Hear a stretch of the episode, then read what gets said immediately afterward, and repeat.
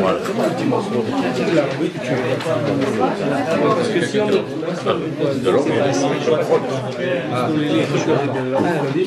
Yarmel Simon. Tu répètes mes contraintes, et moi, ce que ça veut donner à la pratique. Tov, prends le stock, on le verra. Ok.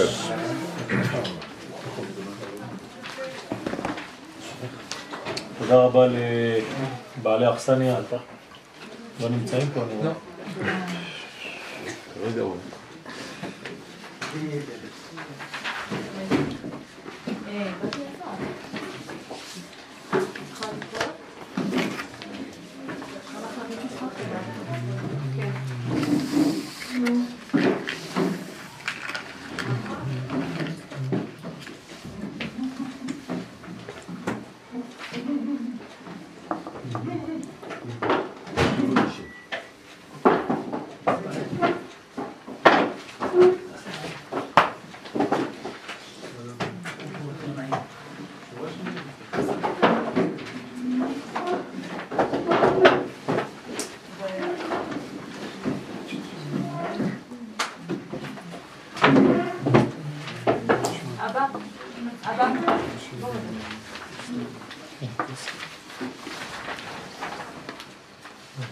ברשות אה, בעלי הבית,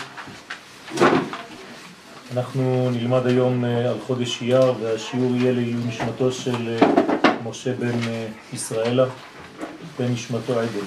אמן. כהרגלנו בקודש אנחנו נפגשים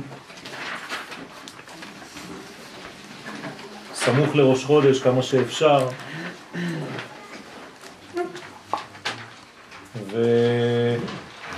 חושב שזה גם יום הולדתה של מור, נכון? אז אה, שיהיה לך בעזרת השם מזל טוב אמן. ותתחזקי ותחזקי בעזרת השם תאריך ימים אמן. מכיוון שאת נוגעת בגרעין של החיים שלך, כי ראש חודש זה גרעין, וגם יום הולדת זה גרעין. אז יש לך כאן אה, גרעין כפול, שבעזרת השם יצמח אה, עץ מחודש, בריא, מאוזן, שמח, עם הרבה הרבה שפע לכל המשפחה, אמן. אמן. חודש אייר הינו חודש בעל קדושה כפולה. מה זאת אומרת? זאת אומרת שלכל חודש יש זהות משלו, הופעה מיוחדת ששייכת רק לו בכל מימד הזמן. הזמן הוא בריאה אלוהית, אשר דרכה האור האינסופי יורד ומתגלה ומופיע בעולמנו לפי שינויי הזמנים. לכן מי שיודע, מכיר, לומד את סוד הזמן, אז בעצם הוא משתווה אל ההנהגה האלוהית שבאותו זמן. כמובן שאם המקום גם כן ידוע, ונפש האדם משתווה לשני המימדים, אז יש לנו מפגש בין שלושת הרבדים המרכזיים בחיינו, עולם, מקום, נפש, אדם וזמן, שנה. קדושת החירות הלאומית של ישראל אשר החלה לפעום בעולם ביציאת מצרים בחודש ניסן, מצטרפת לקדושת אור המקדש הנמשכת ממתן תורה, חודש סיוון. זאת אומרת שחודש אייר נמצא בין החירות הלאומית, ניסן, לבין הגילוי של הקודש, סיוון. יוצא שאם הוא נמצא באמצע בין שני החודשים החשובים הללו, כנראה שיש לו תכונה גם מזה וגם מזה. והוא מקשר בין גאולה לאומית ראשונה לבין גאולת של קודש, גאולה שנייה. שאכן אי אפשר לקדל, אי אפשר לקבל תורה בלי להיות לאום, בלי להיות עם. אשר בחר בנו מכל העמים, ורק אחר כך נתן לנו את תורתו. לכן אנחנו נמצאים בחודש שמשלב גם קדושה לאומית וגם קדושה אלוהית, תורנית, איך שתקראו לזה, מקודש. חודש אייר הוא הממצע בין פסח לעצרת, ויש בזה סודות עצומים. הסוד הראשון הוא הכפילות הזאת שיש בו, שצריך לדעת לנווט בהיסטוריה הישנה והעכשווית בין שני המימדים הללו. כלומר, התכונה שלו תופיע כל הזמן מחדש בתכונה כפולה שתשלב גם קודש וגם מלכות. בכל ראש חודש ניתנת לאדם הזדמנות להתחבר אל הכוח המתפשט ביקום באופן חדש. לכן הוא נקרא ראש חידוש. ראש חודש זה חידוש מיוחד של האדם ושל הזמן עם התכונות המיוחדות לו. אסגבהו כי ידע שני, יקראני ואענהו. אז יש שינויים גם בזמן, גם בהופעת השם, ומי שיודע ולומד, כן, אז הוא בעצם מתקשר לדברים בצורה פנימית יותר, יודע לשלב ולנווט ולדעת איך הזרימה האלוהית יורדת לעולמנו ומתגלה כאן. הגמרא במסכת אה, שבת דף עין ה' אומרת שאנחנו חייבים כמה שאפשר ללמוד את הדברים האלה כדי להיות כמי שנאמר עליו יודעי בינה לעיתים. מי זה היה? איש שכר. חודש זה זמן של חידוש, ושבט יששכר היה יודע להתחדש לפי הזמנים. הייתה להם בינה יתרה, ואנחנו צריכים ללמוד מהדבר הזה. המגמה הכללית היא שבאמצעות כל אותם כלים נשוב אל הסדר הטבעי בחיינו. ואני שולל כאן בכוונה תחילה את הגישה הדתית. כלומר היהדות אינה דת, אני שב ואומר את זה בכל שיעור כמעט, אלא הופעה של לאום שקיבל ערכי קודש שאמור להפיץ אותם על כל האנושות. הדעת זו המצאה אנושית ממטה למעלה שממציאה דברים כדי להתחבר אל האל. אנחנו לא רוצים להתחבר אל האל. האל כבר התחבר אלינו, אנחנו פשוט צריכים לגלות אותו, הוא כבר כאן. אין לנו שום חיפוש אחר האל, האל כבר מצא אותנו.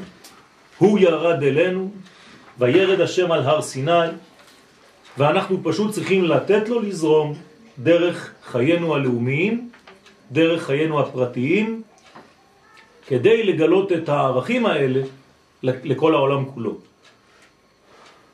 המצאת דת זה רצון לעלות איפשהו לשמיים, וזה גובל בעבודה זרה כמובן. לכן כל התורה שלנו זה חזרה לטבע האמיתי. ותכף נראה שחודש אייר הוא בעצם חודש שמחזיר אותנו מעצם תכונתו הפנימית אל הטבע שלנו. בספרים הקדושים למדים אנו שלכל נושא ישנו היבט חיובי והיבט שלילי. מדוע? כי העולם שלנו נבנה ונברא באופן של שניות, של אפשרות גישה לכאן או לכאן. הרי כל דבר שיורד מן האחדות האלוהית, כשהוא מופיע בעולמנו, הוא מיד מתפצל ומתגלה בשניים. אחת דיבר אלוהים, שתיים זו שמעתי, תהילים 62. זאת אומרת שדוד המלך מלמד אותנו סוד, כל האחדות האלוהית כשהיא מופיעה בעולמנו חייבת להתפרט. לכן בעולמנו יש לי לפחות במינימום של הריבוי זה שניים. אז גם בראייה שלי יש לי שתי זוויות ראייה, זווית אחת שהיא חיובית וזווית אחת שהיא בצד השלילה. כלומר, אני יכול בחיים שלי לראות לאן ללכת, ואני יכול גם בחיים שלי לראות כל הזמן מאיפה לברוח. או לראות את הדברים בצורה פסימית, או לראות את הדברים בצורה בונה וכן מייסדת. והרשות נתונה, וכמובן שתמיד בתוך אחד נמצא השני, ובתוך השני נמצא האחד. זאת אומרת שאנחנו לא יכולים בעולמנו לגשת בכיוון אחד בלבד. המונו בעולמנו לא קיים. הכל בסטריאופוניה. גם לימוד התורה אינו יכול להתבצע לבד. לכן מי שלומד תורה לבד, יש לו בעיה חמורה, הוא נקרא מת, שנאמר או חבותה או מיתותה. ולכן מי שחושב שהוא יכול להשיג אותם דברים בלימוד לבדו, טועה. בגלל שהוא מסתובב סביב שכלו המוגבל ואינו עומד מול אדם שיכול לומר את ההפך ממה שהוא אומר כדי לבנות יחד את הרצון האלוהי. אז הוא חושב שהוא מקבל אינפורמציה ומתמלא מזה, אבל זו טעות גדולה מאוד. לכן יש לנו שתי אוזניים, כדי לשמוע בסטריאופוניה את כל מה שאנחנו מקבלים מן המסר האחדותי האלוהי. וכל דבר שיורד לעולמנו מופיע בשניים, וזה הסוד הגדול של העולם, זה סוד הזמן, הזמן הוא שניות כאמור, זה סוד המקום כי זה המרחק בין נקודה לאחרת, גם שניים, וזה סוד האדם, גם הוא שבנוי מאותה תכונה של שניות בגלל שהוא בעולם הזה, כי אם הוא היה אחד אז הוא היה הוא יתברך, אילו הייטיב ידעתיו, כיוון שאני לא הוא, אלא אני נברא והוא הבורא, אז אני צריך לשמור על מקומי, ומקומי הוא בעולם דואלי. והרשות נתונה לאדם לבחור לעצמו את זווית הראייה.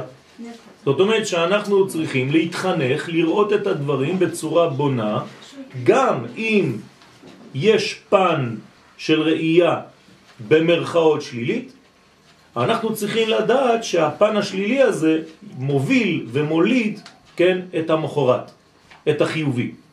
יש לנו דוגמה נפלאה, לצערנו, שיום הזיכרון קודם ליום העצמאות. אנחנו רואים את השילוב הזה של שני צדדים של מטבע אחד. ויהי ערב, ויהי בוקר, ערב זה גלות, זה כאב, זה טראומה, בוקר זה דבר ברור, ודאות, וכל זה נקרא יום אחד. ככה נברא עולמנו. והנה, בספר יצירה, המיוחס לאברהם אבינו, עליו השלום, נאמר שהאותיות הבולטות בחודש אייר הן פ' וו'. מה זאת אומרת אותיות בולטות? הקדוש ברוך הוא ברא את עולמנו באמצעות אותיות. אותיות, פירושו של דבר מי שמביא אינפורמציה. הרי בארמית, אתה זה בא. זאת אומרת, אותיות זה באות. מה באות? הן באות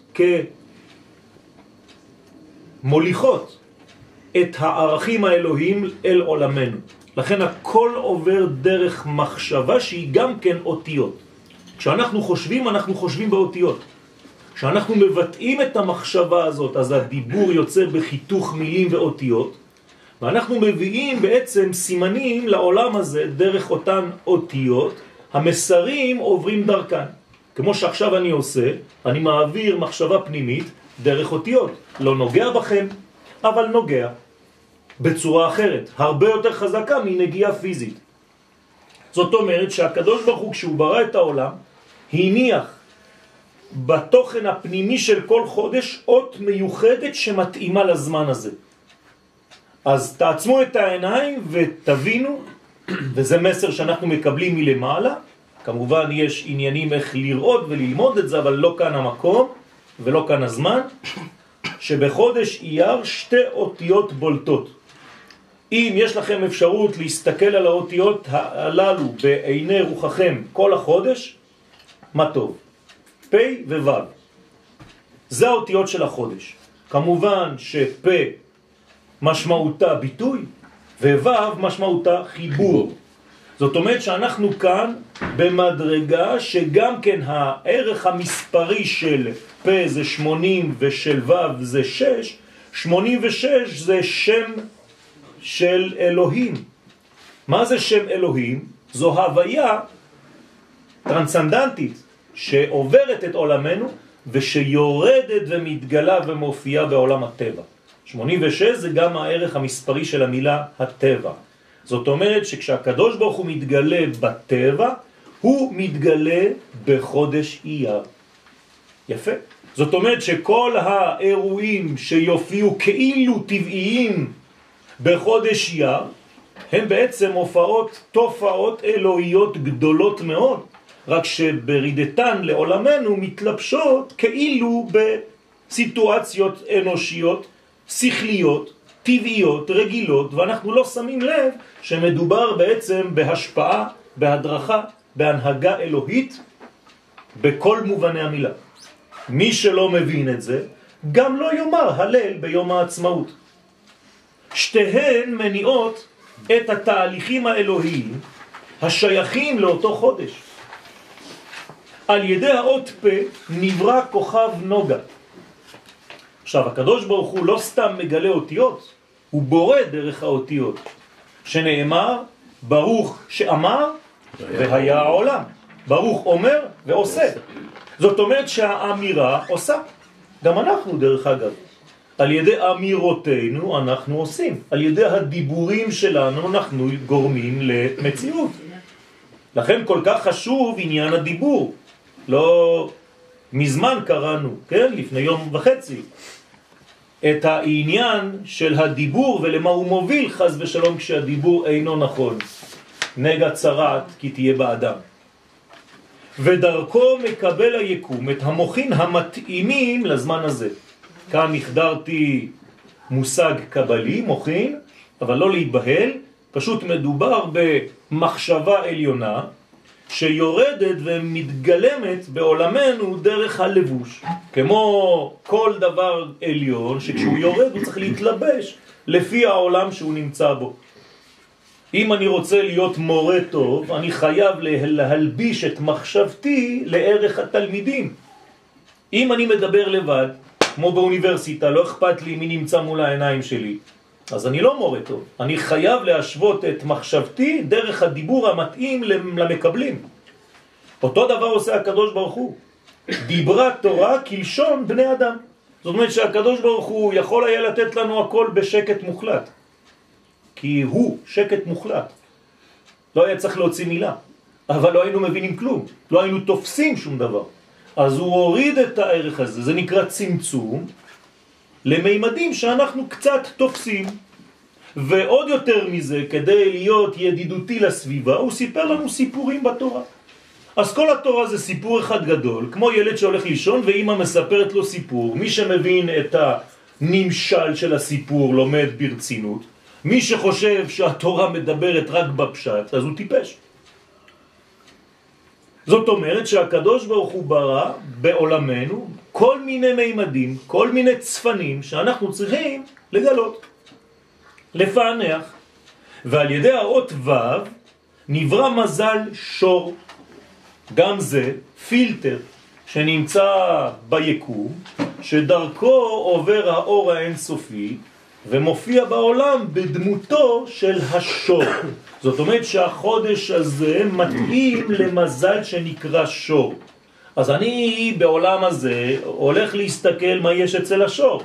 אני רואה שהשור הוא עקשן, אני רואה שהשור הוא חזק, אני רואה שהשור הוא לוחם, ואני מבין שבחודש הזה יש כוח ללחום, לנצח, להיות עקשן, להיות גיבור, וגם להידמות לתכונתו של האיש שנמשל לשור בתורה, כי התורה מספרת לנו סיפורים בקודים. בכור שורו הדר לא. על מי נאמר? על יוסף הצדיק. זאת אומרת שאני מבין שבחודש אייר דמותו של יוסף בולטת בצורה מיוחדת.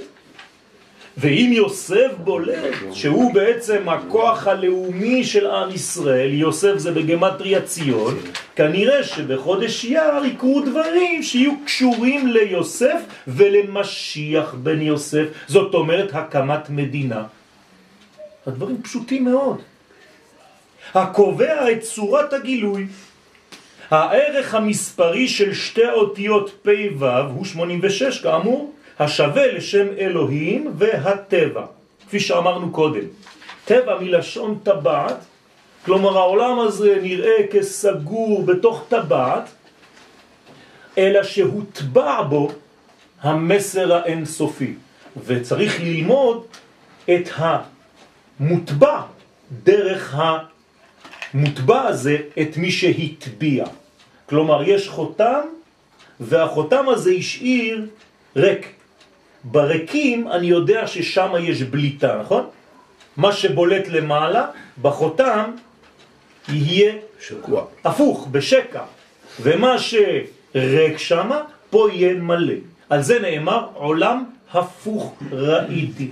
תחתונים למעלה ועליונים למטה. זאת אומרת שלא צריך להתבלבל, ובעולמנו צריך לראות גם כבן אדם, וגם לקנות משקפיים מיוחדים כדי לראות כמו שהקדוש ברוך הוא בעצמו רואה. לכן אנחנו צריכים לקלוט לעצמנו ראייה כפולה.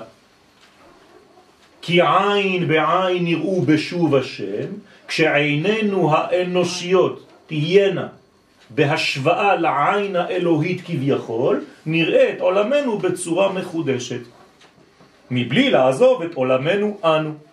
כי מי שמתנתק ועוזב את העולם הזה, או מי שרק בעולם הזה ומתנתק מהעולמות העליונים, הוא חולה. זאת אותה המחלה, רק בצורה אחרת, כמו שאמר המשורר. צירוף שם השם המופיע בחודש אייר הוא י' ה' ועוד ה' ועוד ו'. זאת אומרת, במקום לראות את שם השם י' כו' כמו שאתם רגילים לראות אותו בספרים, בסידורים, ניסן. הוא מופיע בצורה כזאת, ואנחנו כבר למדנו שישנן כאן אותיות זכריות ואותיות נוקביות, שתי ההין הן נקבות, והיוד והוו הם אותיות מצד הזכר. זכר פירושו השפעה, נקבה פירושו יכולת לגלות, להכיל ולפתח. זאת אומרת ששני השבועות האמצעיים של החודש הן נקבות, ושתי השבועות, שני השבועות הקיצוניים של החודש הם זכרים. זאת אומרת שאני צריך להבין שיש לי כאן זיכרון, זיכרון, וגילוי וגילוי באמצע. היוצא מראשי תיבות הפסוק, עכשיו מאיפה יוצאים האותיות האלה, מאיפה הן יוצאות? מירמיהו, מהנביא ירמיהו, יתהלל המתהלל השכל וידוע.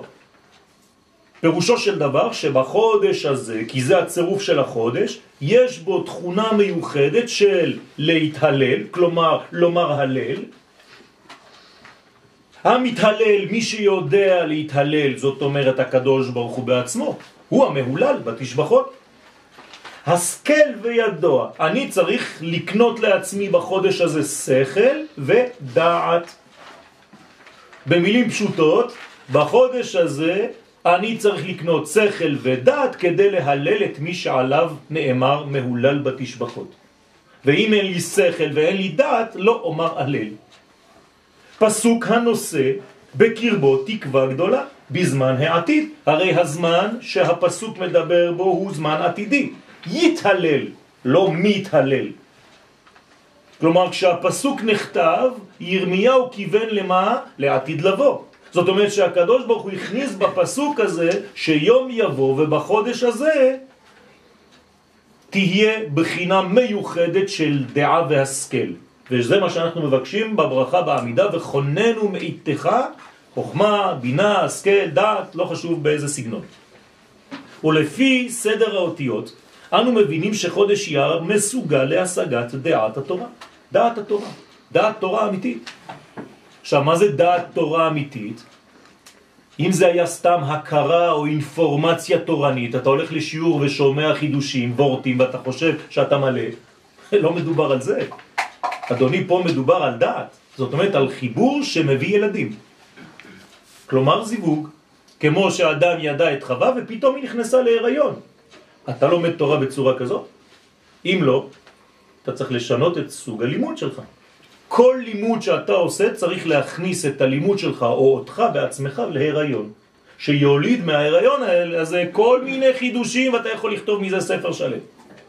אם זה לא פועל בצורה כזאת, פשוט הלימוד שלך אינו נכון, אינו פורה, הוא סטרילי. ולכן אתה צריך ללכת למורה שמפרה אותך ואתה מפרה את הרב. ולכן התלמיד נקרא תלמיד מלשון מתילד. כלומר, התלמיד זה אותיות לידה. הוא מוליד, מיילד את רבו על ידי השאלות שהוא שואל בצורה נכונה. ולכן הרב והתלמיד יש להם קשר של איש ואישה. אחד מפרה את השני ויוצאים מזה חידושים, חידושים, חידושים כמו ילדים קטנים. זה התכונה של חודש אייר. וכידוע ספירת הדעת, כי אמרנו השכל וידוע, אז כאן הזכרנו דעת. מה זה ספירת הדעת? מה זה הדעת הזאת? היא מחברת בין רעיון לבין ביצועו של הרעיון. זאת אומרת שאם אתה רוצה להשתוות לזמן הזה, כפי שאמרנו בהתחלת השיעור, אנחנו חייבים לדעת שבחודש הזה אני צריך לקחת רעיון ולהפוך אותו למציאות, כמו שעשינו עם מדינת ישראל, ברוך השם. רעיון שהיה גנוז, מתי? מבריאת העולם. כשהקדוש ברוך הוא אומר לאברהם, לך לך ועזך לגוי גדול, מה זה? מדינת ישראל רבותיי. מדינת ישראל זה ביצוע, זה מימוש הנבואה שנאמרה לאברהם אבינו, לא פחות מזה. ומכאן שחודש אייר בנוי בפנימיותו מן היכולת לאחד בין הרוח לבין החומר. כלומר, כל דבר רוחני אני צריך להגשים אותו, להביא אותו לפה, לגלות אותו בחוש, בדיבור, במחשבה, בדיבור, במעשים. אם לא, אז הקדוש ברוך הוא נמצא בחלל, זה לא מעניין אותי. כמו אותו אחד שהמציא את הדת של המורמונים, שמעתם עליו? ג'ונסון, לא יודע איך קוראים לו. כן? היה במדינת ניו יורק, ואומר שיום אחד אה, הוא הסתכל בין הערים וראה הר גדול, ופתאום ראה דלת מזהב שנפתחה בפניו, והוא ראה שני לוחות אה, מזהב ומשקפיים מזהב, אז אמרו לו להרכיב את המשקפיים מזהב, כי הוא לא הבין כלום במה שהיה כתוב. אז הוא התחיל לקרוא עם המשקפיים מזהב, אמרו לו אל תגלה את מה שראית, תחזיר את המשקפיים אחרי שסיימת לקרוא, החזיר את המשקפיים, סגר, ההר נסגר, ואומר מאותו יום, לא יודעים איפה ההר, איפה הלוחות, איפה המשקפיים. איפה המשקפיים? חומר טוב, חומר טוב. כן? וואלו בריבוע, כמו שאומרים בצרפתית. אנחנו לא מדברים על דברים כאלה, רבותיי. אנחנו עם ישראל שחווה היסטוריה לאומית שגיבשה אותו. זה לא בן אדם שקם בבוקר, זה עם שלם שיוצא עם תהליך ועם היסטוריה, אף אחד לא יכול לשקר לנו, ואנחנו לא ממציאים ולא אוכלים לוקשים. גם כשמשה יורד אנחנו מבקשים ממנו מי אתה, מאיפה אתה בא, אנחנו לא יודעים אם זה הקדוש ברוך הוא שמדבר, אתה סתם בלבל לנו, אולי אתה עושה לנו כישוף. הכל בדקנו רבותיי. לכן הדת שלנו, האמונה שלנו חזקה ביותר, אין עם כזה בעולם. כמו שהפסוק אומר בעצמו, היש עם כזה בעולם? הראית עם אשר אלוהים מדבר איתו פנים בפנים כאשר אתה שמעת ויחי? אין דבר כזה. הרי מי מדבר בשם השם בעולם? רק מי שהשם דיבר איתו. ראיתם פעם דת שהשם דיבר עם האנשים? אין דבר כזה, רק עם עם ישראל. לכן רק עם ישראל יכול לספר סיפור כזה. בין הקודש לבין המלכות, וזה מה שצריך להבין. יש כאן קודש ויש כאן מלכות, זה כבר שיעור בפני עצמו, מה זה קודש ומה היא מלכות, ומי שמפריד חז ושלום בין קודש לבין מלכות טועה ומטעה. קודש זה קודש ומלכות זה גילוי לאומי, פוליטי, של המערכת של הקדושה בעולמנו. בית המקדש זה לא מקום אה, רוחני, זה מרכז תרבותי לאומי. כמו כל החגים שלנו דרך אגב, יש לכם חג דתי בשנה? לא קיים דבר כזה. כל החגים שלנו לאומי. הם לאומיים בלבד. שהרי נברנו כלאום, יצאנו ממצרים כעם, אנחנו חוגגים את לאומיותנו בלבד בכל מיני תכונות, עם ערכים אלוהים ששייכים ללאום הזה. הרב קוק זצ"ל מתייחס לאותה קדושה כפולה של חודש אייר וכותב בעין היה על שבת, מסכת שבת, הזמן יש לו תכונה עצמית. אומר הרב, יש לזמן תכונה עצמית משלו, ותכונה אמצעית, כלומר תכונה של הכנה, של אמצעי למטרה כלשהי, שהיא מעבר לדבר עצמו, לזמן ההוא. תכונה עצמית, אומר הרב, מצד אותם ההופעות והרווחים, האדונים והענוגים של הזמן ההוא בעצמו. במילים פשוטות אומר הרב, יש בכל חודש בשנה זמנים שאתה יותר בעדינות ושיש לך עונג ושיש לך כל מיני דברים מדבוקים בזמן עצמו. אבל אומר הרב, יש גם אפשרות שהזמן הוא רק אמצעי למשהו אחר. וזה החלק שהוא עכשיו מוסיף, והאמצעית היא מצד אותו התוכן שזה הזמן מכשיר ומכין למדרגה יותר עליונה ומלאה מזו שהוא בעצמו מוכשר לזה. זאת אומרת, הזמן בעצמו כאן הוא לא זמן בשביל הזמן, אלא הוא מכשיר אותך, הוא מכין אותך למעלה גדולה יותר. אנחנו נרפאים על ידי הזמן. גם הכאבים שלנו עוברים עם הזמן. הזמן מרפא. הזמן עושה את שלו. יש תכונה מיוחדת בזמן. הזמן בונה. זמן בגמטריה זה שני שמות קודש, של מה ובן בתורת הקבלה. זאת אומרת של זעירנפין ומלכות, יש זיווג בזמן. הזמן הוא זיווג פנימי מיני ובה, שמוליד בנו שינויים. בנקודה העמדתית בחוגו המיוחד לו. ולכן כל זמן מופיע בחוגה, כלומר בצורה עיגולית, כן? על חוג הארץ זה על כיתור הארץ, זאת אומרת על מעגל הארץ, זה נקרא חוגה בעברית, לכן יש לנו חגים, כי הם בעצם מופיעים בצורה עיגולית. והרב מסביר כי חודשי השנה בשעה שהם בעלי ערך עצמי, הינם חודשים מלאים. זאת אומרת, אם אני רואה שיש חודש שהוא חודש כבד, עם הרבה ערך, אז הוא יהיה מלא. ככה אתם יודעים אם החודשים מלאים או לא. למשל, חודש ניסן, חודש מלא, נכון? יצאנו ממצרים, אז הוא חודש מלא. חודש סיוון, מתן תורה, גם כן מתן תורה, גם חודש מלא. אתם מבינים? מה עם חודש יר? בעוד שאלה שמשמשים כמעבר בלבד, ועכשיו אתם מבינים שחודש יר הוא מעבר כדי לקשר את ניסן לסיוון, הם חודשים חסרים. וכך מנסח הרב את הדברים, תסתכלו איזה יופי. בחודשים מתואר הדבר בתיאור החודש המלא והחסר. כלומר אומר הרב, כל מה שאמרתי לך זה מופיע בחודשים, אם הם מלאים או חסרים. המלאות, כלומר החודשים המלאים, מורה על הרחבת הזמן מצן תוכנו העצמי. כלומר,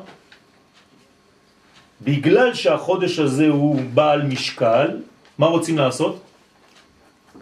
להעריך אותו. שיהיה קצת יותר, כי יש לנו הרבה מה להרוויח בו. אז הוא הופך להיות חודש מלא. והחסר מורה יותר על תכונתו האמצעית בגלל שהוא רק אמצעי ל... אז לא צריך להרחיב אותו. אז מצמצמים אותו, אז הוא הופך להיות חודש חסר. הרב ממשיך וקובע שבחודש אייר מופיעות שתי הבחינות יחד. אה? איך? מה, הוא יכול להיות מלא וחסר? והוא לפי הגדרתו של הרב אותו החודש הממצע בין הופעת יציאת מצרים להופעת מתן תורה. אני רק מזכיר לכם שכשהרב כותב את זה אין עדיין את מדינת ישראל. ישראל. כלומר הרב אומר בנבואה בחודש הזה יהיה משהו שיחבר בין יציאת מצרים לבין מתן תורה. איזה יופי. מה יכול לחבר בין יציאת מצרים שזה לאומיות לבין מתן תורה שזה קודש? רק מנגנון שמסוגל להכיל בתוכו את שני המימדים גם יחד. מצד ייחוסו אל הגודל שבאלה המעמדים יש לו תואר שביל ממציע. אומר הרב יש לו, הוא בין שני הרים גדולים, לכן הוא הר גדול מעצמו, בלי שהוא ירצה אפילו. שלעומתו מצטייר תיאור החוסר בחודשים. אז בגלל שהוא רק ממצע, בגלל שהוא רק הכנה ל... אז אתה רואה שהוא חסר בחודשים, בזמן, בימים. אבל יש עוד אופן, באמצעית, שהיא מטרה לעצמה. כוח מורכב שמכשיר לקלוט שני אורות. תראו כמה קודים הרב מכניס כאן. אומר יש כאן שני אורות. כל, כלומר, גם לפן הלאומי הוא קורא אור, וגם לפן העליון התורני הוא קורא אור, והוא אומר שזה שני אורות. הקניין של יציאת מצרים, עכשיו הוא מסביר את זה. מה הרווחנו? מה קנינו ביציאת מצרים? הוא קניין האופי העצמי שבחירות האומה. אי אפשר יותר ברור מזה. כלומר, מי יצא לחירות ביציאת מצרים? לא אנשים. עם ישראל, האומה, הלאום. והתכונה של מתן תורה, אומר הרב, הלא היא אותו האור האלוהי, זה כבר אור שבא מלמעלה, כדי למלא את מה שקיים עכשיו בלידתה של האומה הזאת, שראוי להיקלט רק בהיות העצמות הישראלית כבר משוכללה ומוצאה לאור. אני אתרגם לכם, רק אם יש עם, אז יכולה לרדת תורה לעולם הזה. לא תרד בחיים, לא תרד תורה לעולם אם אין הופעת האומה. כלומר, היה צריך לחכות מבריאת העולם למה? ליציאת מצרים, להופעת עם ישראל כדי לתת תורה. למרות שהתורה כבר. קיימת, היא רק מחכה. למה היא מחכה?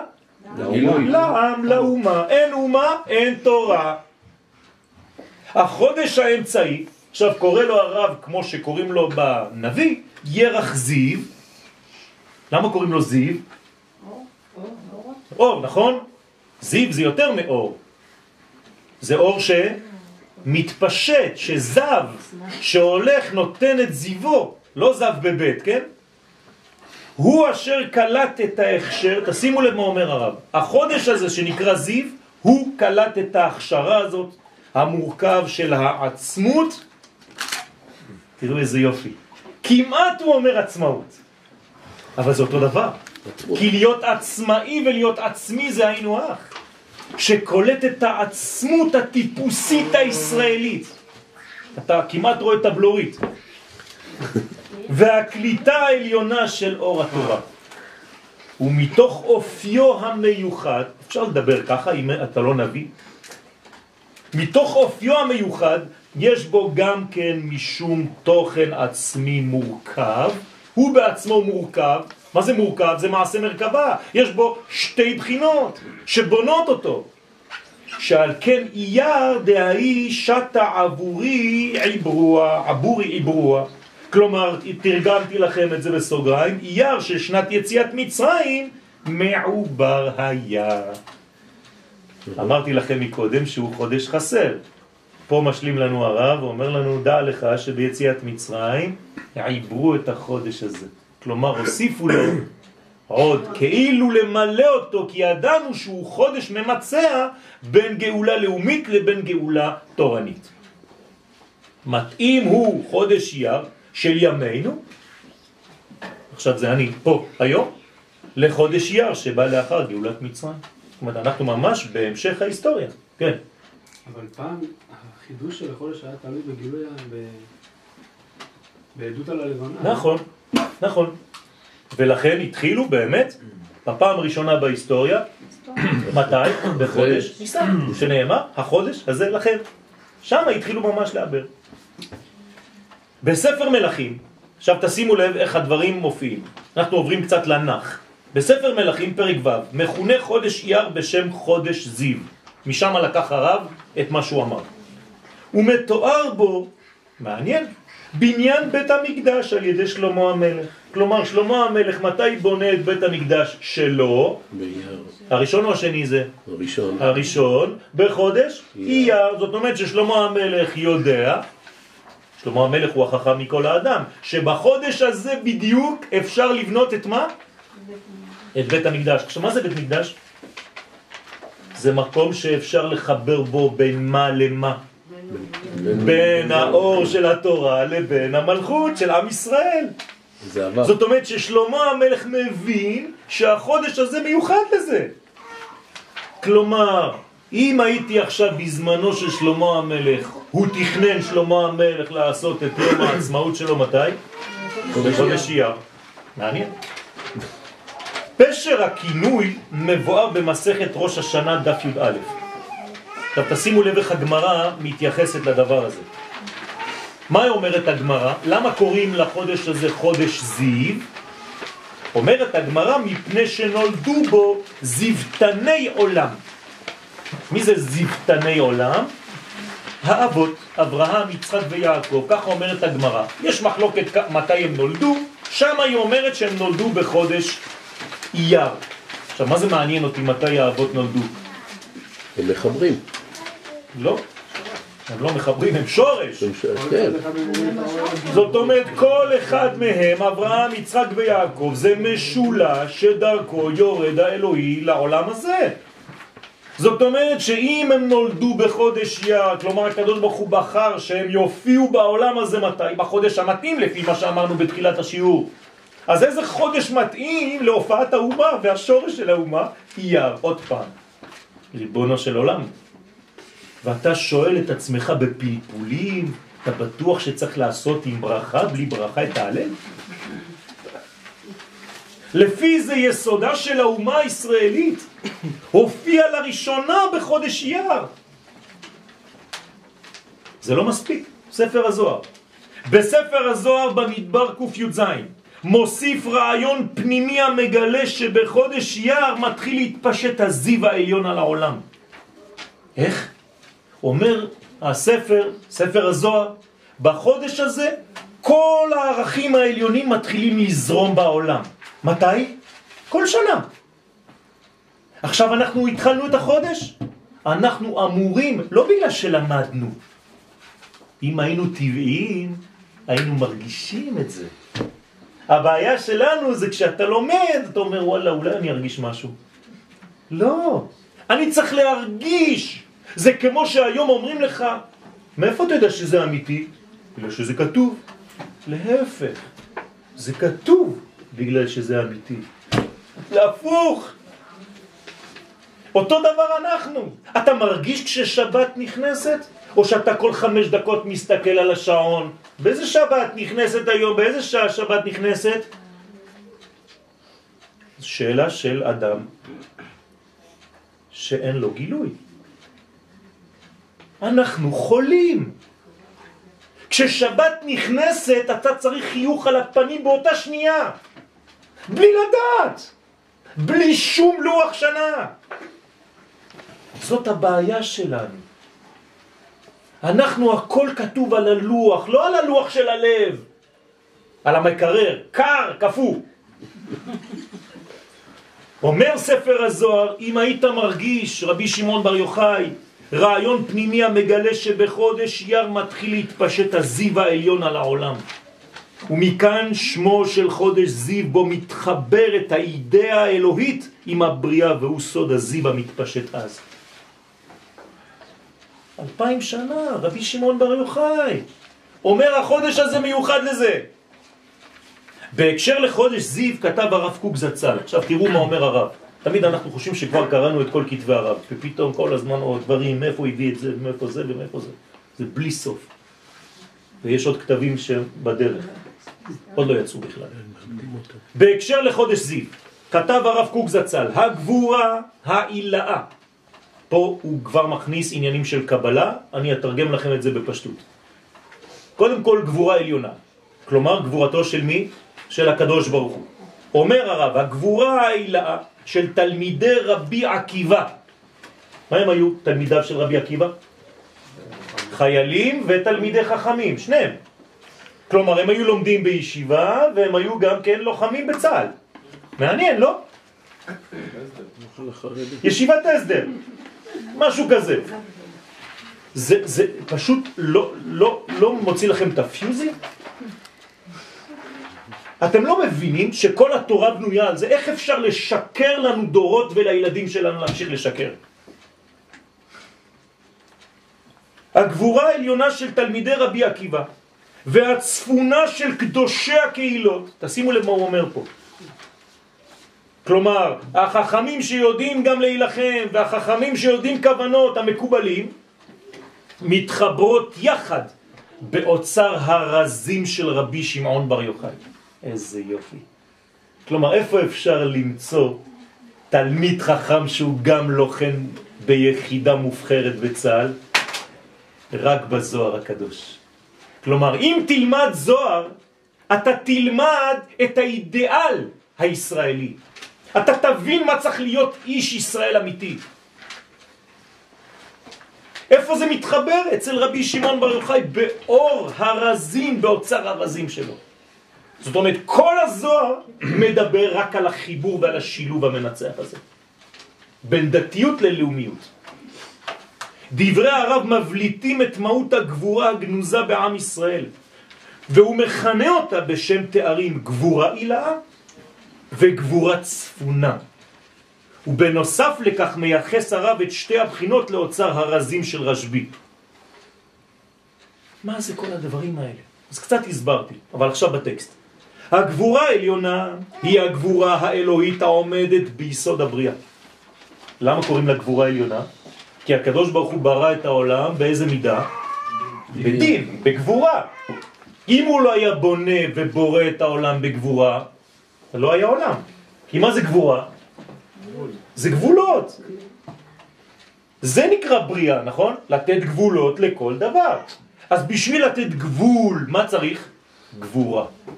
כלומר, מי הוא הגיבור האמיתי אצלנו? מי שיודע לכבוש ולתת גבולות לכל דבר. אז הקדוש ברוך הוא בעצמו הוא גיבור? כן. למה הוא גיבור? את איזה כוח הוא כובש? את כוח החסד שלו. כי אם הקדוש ברוך הוא מתפשט בלי גבולות, הוא היה שורף את כולנו. אז הגבורה שלו זה צמצום של ההתפשטות שלו. אתם מבינים את זה? זאת אומרת שהקדוש ברוך הוא ברא את העולם בגבורה עליונה. באמצעות גבורה זו מעמיד הבורא את עולמו ומחייהו בכל רגע נתון. גבורה זו עמדה גם ביסוד מתן התורה. למה? תורה מפי הגבורה שמענו. מה זה אומר? שהקדוש ברוך הוא כדי לתת לנו את התורה גם כן צמצם את עצמו. כי תתאר לעצמך שהוא נותן לנו את התורה העליונה כפי שהיא. מה היינו רואים? שום דבר, היינו נשרפים. גם את זה הוא צמצם וגימד והוריד את זה למימד שלנו כדי שנראה משהו. הגבורה העליונה הוציאה מן הכוח אל הפועל את מחשבת השם בעולם, בעולם חומרי ומעשי. זאת אומרת, המחשבה העליונה עכשיו הפכה להיות מציאות. ובאמצעותה התחוללה ההשקה הראשונה, כן? החיבור הראשון בין הרעיון האלוהי העליון לבין גילוי החומר בתחתונים. אתם תתארו לעצמכם את המעבר הראשון בין האינסוף לבין הסוף. כן? השנייה הזאת שהאינסוף הופך להיות חומר, מתגלה בחומר. זה, זה העניין. זאת גבורה עליונה. כלומר, איפה נמצאת הגבורה הזאת היום? כמו שתמיד היא נמצאת. אבן השתייה. אבן השתייה זה החומר הראשון של כל היקום. אתם יודעים את זה, נכון? איפה זה נמצאת אבן השתייה עכשיו? בהר הבית. נכון? אסור להיכנס לשם. לראות את האבן הזאת. זה קודש הקודשים. למה זה קודש הקודשים? למה בית המקדש שם? בגלל ששם מחוברים העולמות. משם אין סוף הפך להיות סוף. מאידך, הופיעה הגבורה הזו גם במישור האצילי במתן תורה לישראל. זאת אומרת, לא רק שהדברים מופיעים בחומר, אחרי זה זה מופיע גם כן בתורה. התורה זה אור האצילות, זה דבר גבוה. ומדובר איפה בגבורה כפולה, שוב פעם. גם את התורה שהיא קודש קיבלנו בגבורה, וגם את בריאת העולם שהוא חומר קיבלנו בגבורה, נכון או לא? אז הכל נעשה בגבורה. שנקודת הזמן המקבילה לה ביותר היא חודש אייר. זאת אומרת שלפי רבי שמעון בר יוחאי, מתי הגבורה העליונה והגבורה התחתונה מתחברות? בחודש אייר. זאת אומרת שאנחנו צריכים בחודש אייר לגלות מה? גבורה. ומה גילינו בחודש אייר בהיסטוריה של המודרנה? גבורה. הרי מה זה הקמת מדינת ישראל? זה סיפור אחד גדול של גבורה. ועדיין זה ממשיך.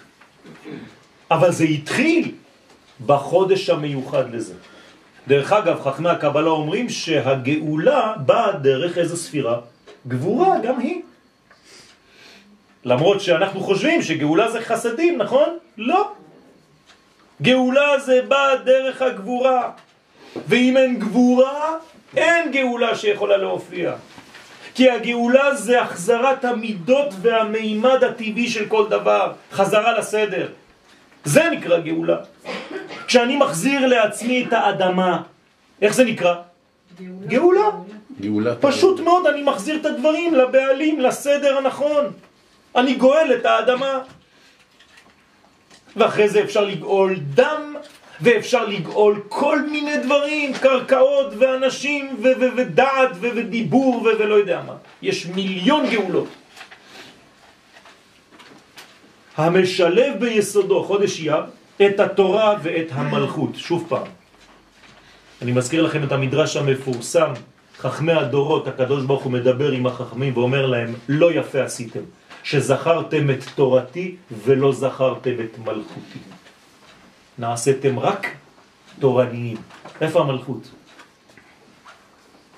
תורה אני יכול ללמוד גם בארצות הברית, אבל לחיות כאומה אני יכול רק על אדמתי. אתה אחד ושמך אחד, ומי כעמך ישראל גוי אחד, איפה? בארץ, אומר הזוהר. ערב גדולה. זהו. אי אפשר אחרת. מובנת איפה בחירתו של שלמה המלך לבנות את בית המקדש דווקא בחודש זיו. בו מתפשט לפי דברי הזוהר הקדוש הזיו העליון על כל היש, וקובע בו את חותמו.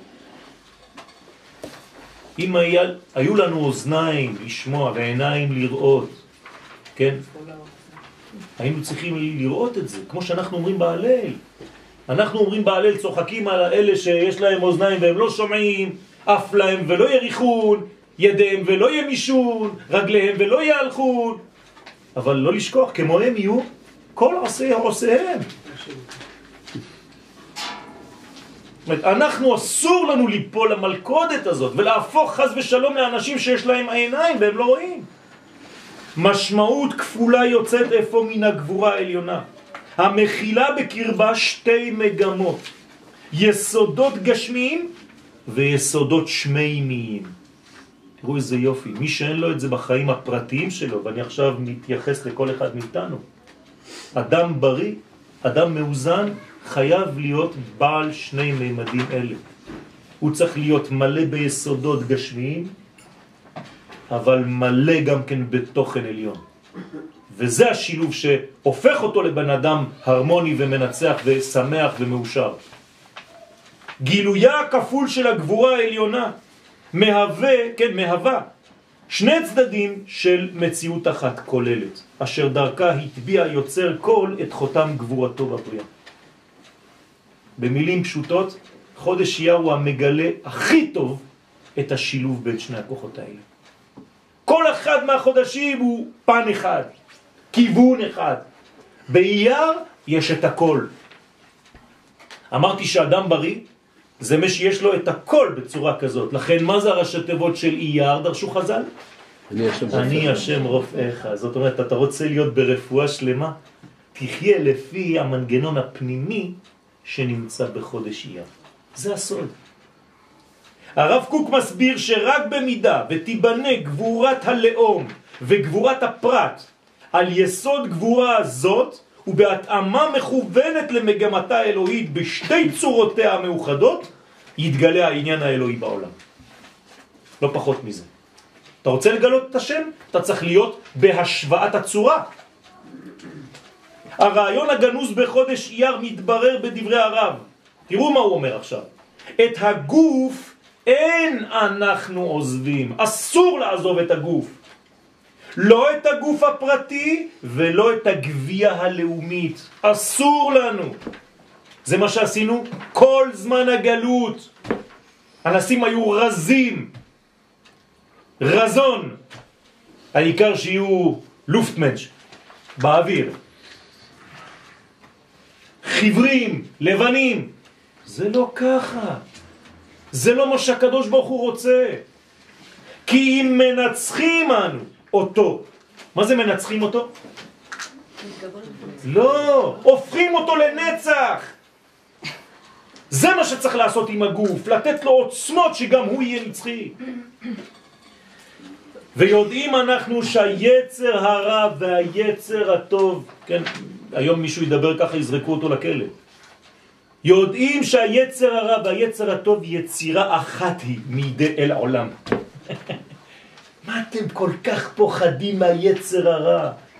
זה יצר החיים, זה אהבת החיים. אנשים לא מבינים את זה.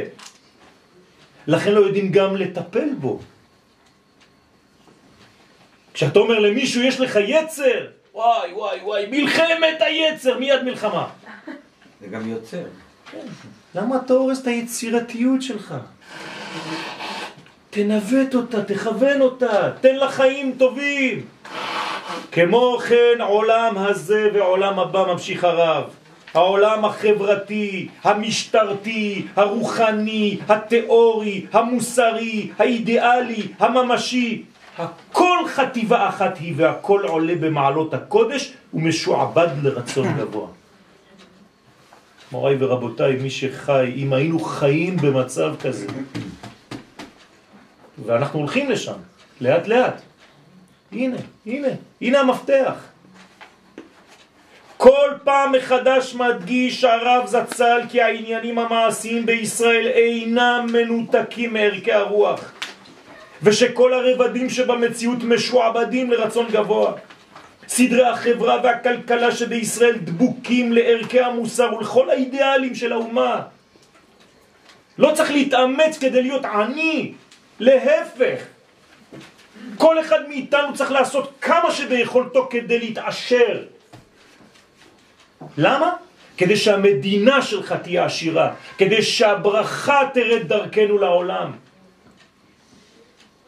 החידוש הוא שאפילו כוחה ועוצמתה של האומה מבחינה פיזית לא יביאו לחורבנו של העולם. כלומר, מי שחושש ממה שאמרתי עכשיו, הוא אומר וואי וואי וואי, אם נהיה יותר מדי בחומר אז נלך לאיבוד. אומר הרב קוק חז ושלום, זה כן אצל כל האומות, בעם ישראל אין בכלל פחד מזה. תקד, כמה שתהיה בחומר, שום החומר לא, לא יאכל אותך, כי אתה ישראל. לא יביאו לחורבנו של העולם. למה? מאחר וגם הם קשורים למגמות העליונות של תיקון העולם. לא כן הדבר אצל אומות העולם, המבססות את חילן על כוח הזרוע בלבד, בלי שום קשר ליסודות הקודש. אנחנו לא כאלה, אין מה לפחד מזה. יסוד השוני בינינו לבין שאר האומות נעוץ בעובדה שגבורתנו משקפת את הגבורה של מעלה. זה רק השתקפות, אנחנו מראה. לכן אין חשש שזאת תהרוס את הבריאה, אלא אדרבה, מקימה אותה. כך מופיע הרעיון בדברי הרב עצמם, גבורתנו עדינה היא. גם אם קוראים לזה גבורה זה מלא עדינות, אומר הרב. אי אפשר שתהיה גבורת חורבן וחיליון. הגבורה האלוהית בעולם אינה נפגשת במה שחוץ להימצאתה, וקל וחומר שאינה נפגשת במה שחוץ לשלטונה. זאת אומרת, כל אחד מקבל לפי מי שהוא, ואנחנו יודעים מי אנחנו. צריך לבטוח בעצמנו, ביסודות של הקודש התמונים בנו. אם כן, היא בכל תכסיסיה מלאה עומק רחמים. גבורת ישראל מבוססת על הזכירה, בשם מי באים הרכב והסוסים. תראו איזה יופי. אף פעם לא נשכח את זה, שאנחנו יודעים מי הוא בעל המלחמות באמת. כאן יסוד הגבורה מתגלה בכלי המלחמה. זיכרונם של ישראל אינו זיכרון פסיבי, כי אם המשכה ממשית של השורש אל הענפים. אתם איתי כי אני רואה כבר איזה שלוש ארבע כבר שבעולם הבא. כן. להמשיך או... ל... לא, לא, לא, זה רק כדי לעורר אתכם, סתם, אני ממשיך בין כל הקומה. אם הייתם אומרים לי לא הייתי מפסיק. באמת. הבריאות. זוהי הגדה. מה זה הגדה? המשכה. המשכה. לא אגדה, כן, של תינוקות. הגדה בה, המשכה של ערכי השמיים על הארץ, שעל ידה מתעדנת הגבורה ומתחילה להידמות בתכונותיה לגבורה האלוהית. אל תפחדו להיות גיבורים. אנחנו גיבורים, והגבורה שלנו לא תשנה שום דבר בעדינות של הקודש שלנו. זכירת המקור כדי לעשות חיל בלטה ביותר במלחמת עמלק, בשעה שהחלשתו הפיזית ליוותה, לוותה בהרמת ידיו של משה כלפי מעלה. ראינו את זה אצל מלחמת עמלק. המקובל נלחם, משה רבנו, והחיילים נלחמים עם יהושע.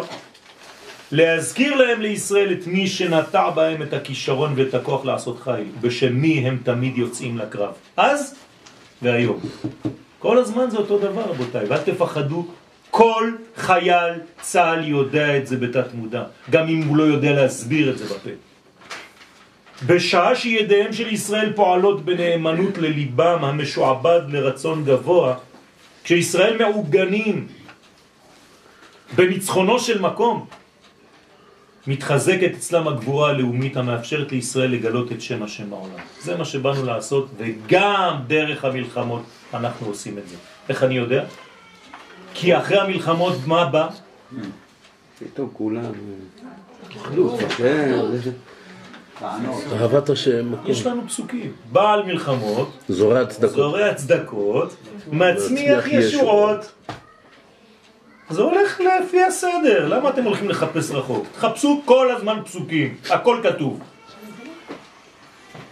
החוט השוזר את הגבורה האלוהית לגבורה לאומית הולך ומתפרד בלבושיהם של גיבורי החיל שבישראל, חיילים שלנו.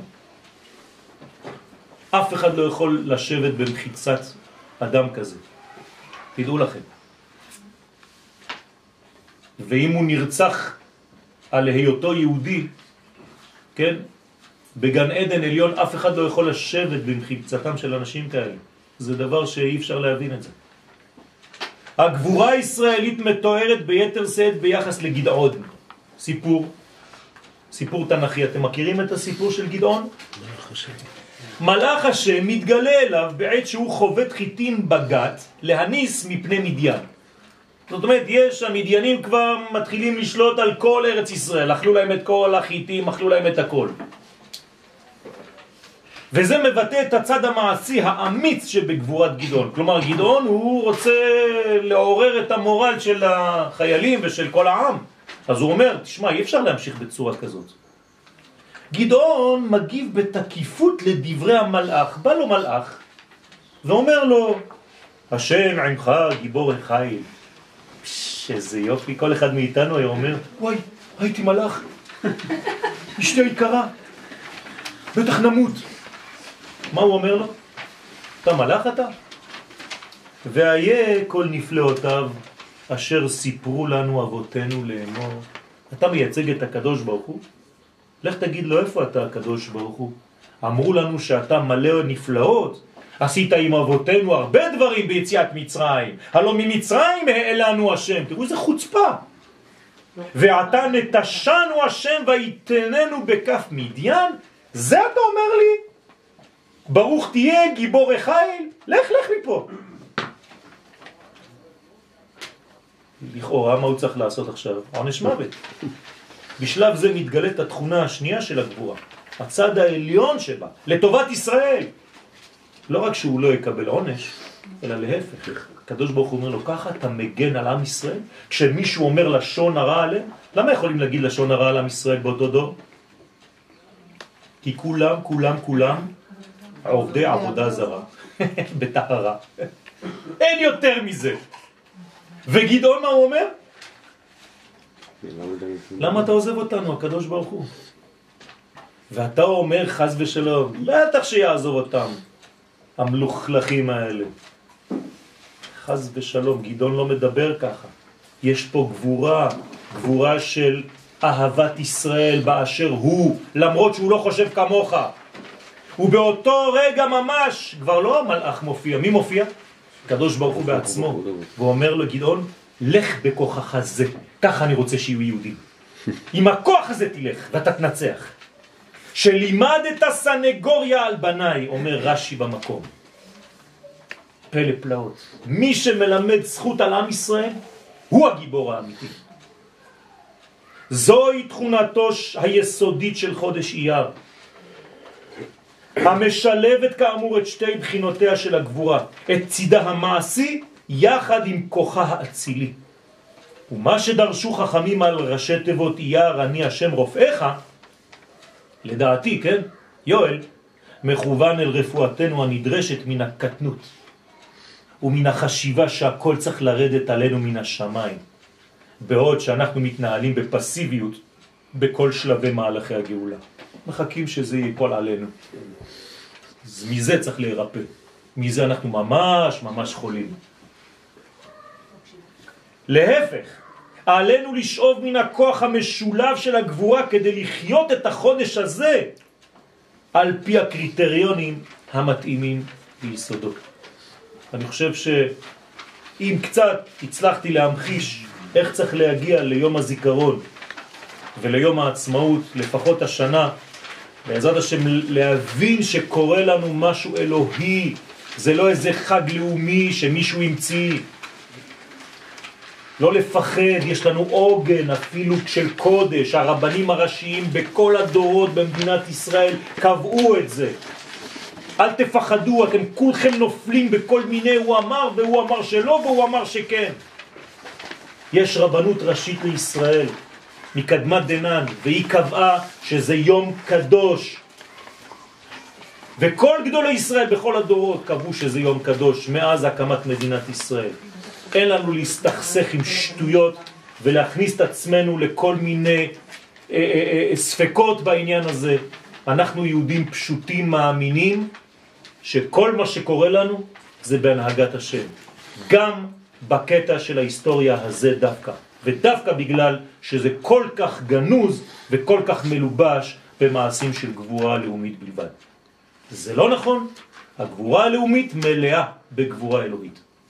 יהי רצון שיהיה לנו חודש מבורך, אמן. חודש של גבורה, אמן. חודש שאנחנו נוכל לשים את הגבולות בחיינו, אמן. מה אני צריך לזרוק מהחיים שלי, מה מיותר, מה אני צריך לשמור בחיים שלי, לסלק את כל מה שמיותר ולשמור את כל מה שנחוץ לי, כדי לבנות ולהיבנות מחדש, ובמיוחד לחזור לטבע האמיתי שלנו. ולא להתבלבל ולא ליפול לספקות ולכל מיני פחדים. אנחנו ננצח כי נברנו כדי לנצח, כי אנחנו עם של נצח. חודש טוב.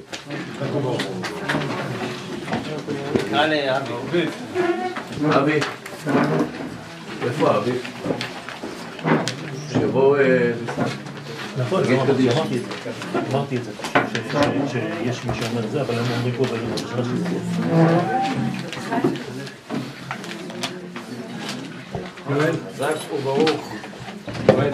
אה, שלחתי את זה לוואטסאפ. יש אה, ערבית גם.